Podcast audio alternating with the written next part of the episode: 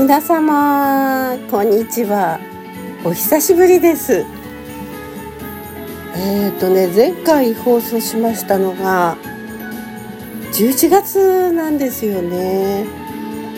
で360回目となります今日がね。もう反省しています。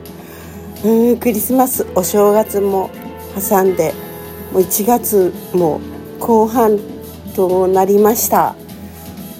まああの聞いてらっしゃる方そんなにいないとは思うんですがもうすごく深く反省しましてあの1日おきぐらいにやっぱり声をお届けしようかなと思ってます。まあそれでね私がまだ元気だなってことを確認してください。今年ねあの皆さんに年賀状をお送りしたんですがもうはがきによる年賀状を廃止したいと思いますと。それでメールでねあのご挨拶したいと思いますなんてあのはがきを出しましたらわざわざメールアドレスを書いてお返事くださった方もいらっしゃいます。ありがたいですね。あのー、本当ははがきってとてもいいんですけどね。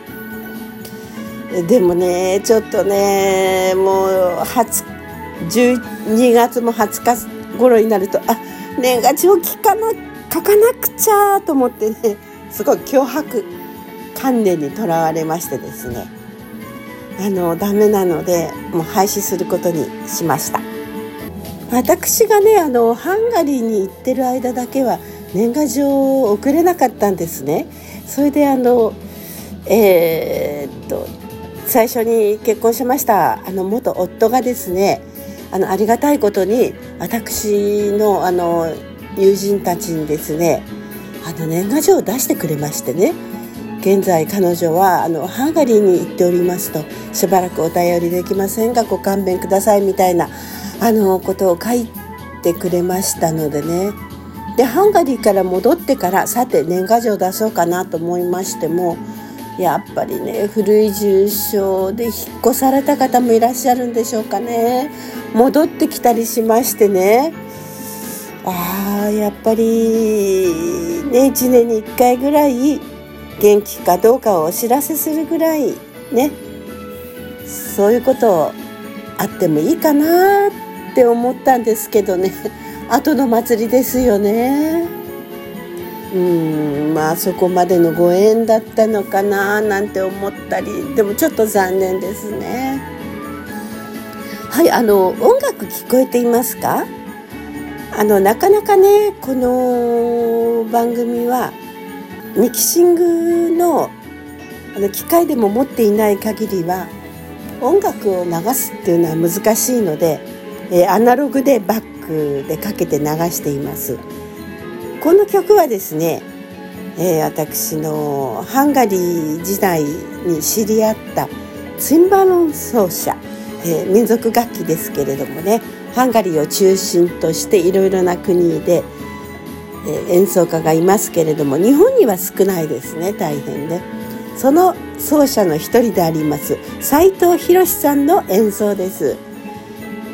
でまた機会があったら彼のこともご紹介したいと思うんですけれども。はいバックではちょっと静かな曲が流れておりますね。斉藤博さんのやはりツィンバロンですね。優しい曲ですね。はい。え最近の近況をね申し上げますと先日キムサブという医療ドラマを見ました。ネットフリックスですね。ネットフリックスというと愛の愛の何でしたっけ？不時着？ね。なんて夢中になりましたけれども。ヒョンビンですね。このキムサブというのは現在3までありましてね、えー、医療ドラマとしてはよくできてますね。面白いですね。私はキムサブ2というのを見ました。このキムサブというのはあのお医者さんなんですけれどもね。えー、もうねみんなに見捨てられたようなあの郊外にある、えー、病院、ね、その病院で働く医師の物語なんですけれども。よくできたドラマですね。はいここにですね心に傷を持つ青年医師がやってきます。まああのえっと本院でスカウトするんですけどねぜひうちに来ないかみたいな に誘ったんだったと思いますけれどもねはいまあいろいろとあのトラウマなどもあってなかなかみんなに溶け込めない無口な青年をあのアン・ショソプというね、えー、韓国の、えー、若手俳優さんが演じているんですけれども先日『徹子の部屋』にゲスト出演なさいました。ちょっと雰囲気がね、えー、もう引退なさったフィギュアスケーターの羽生結弦さんに似てますよね。こうね後ろ姿のこううなじから背中のラインがですね私は似てるなぁと思ったんですけどね。まあ感じ方いろいろですからね全然似てないよっていう人もいるかもしれませんけれども私は似てるなと思いました。ご興味がある方はネットフリックスでキムサブ。ご覧になってみてください。1と2とあります。3はまだねあの特別なあの有料放送でないと見ることができませんあネットフリックスも有料ですけれどもね。そうこのドラマね素晴らしかったですね。それでその病院にですねヒポクラテスの像が飾ってあるわけですね。ヒポクラテスご存知ですね。私もこの番組でお話ししましたが古代ギリシャの医者ですよね。そしてあの医療というのは薬で治るものではないと。本当に自然の食べ物とか、ね、食べることによって治すしかないということを提唱された人ですね。そしてヒポクラテススープというのを編み出した考え出した方です。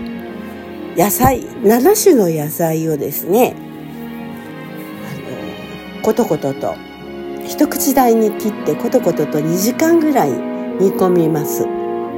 そしてそれをあの潰してですねあのスープとして朝晩飲むわけですけどもね私はね朝晩だともう2日ぐらいでなくなるのであの朝だけ飲むようにしています一時期ちょっと良くなったのであのやめたんですけどね良くなったって何がって言いますとですね腎臓をクリーニングしてくれるんですね。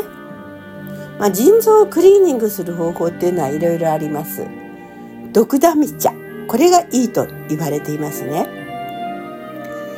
毒ダミ茶を煎じてというか、あの、お湯で、はい、抽出して飲むわけですけどもね。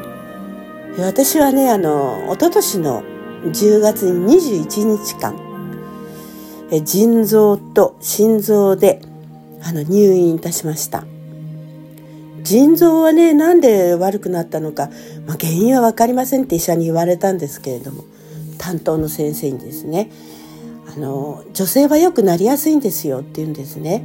で腎右炎というかねで尿管結石にもなってますって言うんですよね。もうね耳に水でですねえー、何これって感じだったんですけれども、まあ、あの左側の腰が痛くなりましてねそして食欲がなくなって夜中にあの嘔吐したりしたんですね。それで大変だって言うんで医者にかかりましたら「あ腎臓です」って言われてそれで入院したら心臓もねあの心臓に血栓ができていたんですね。え血の塊ですね。えっ、ー、とね縦 3. 点何センチの横2センチぐらい結構大きいですよね。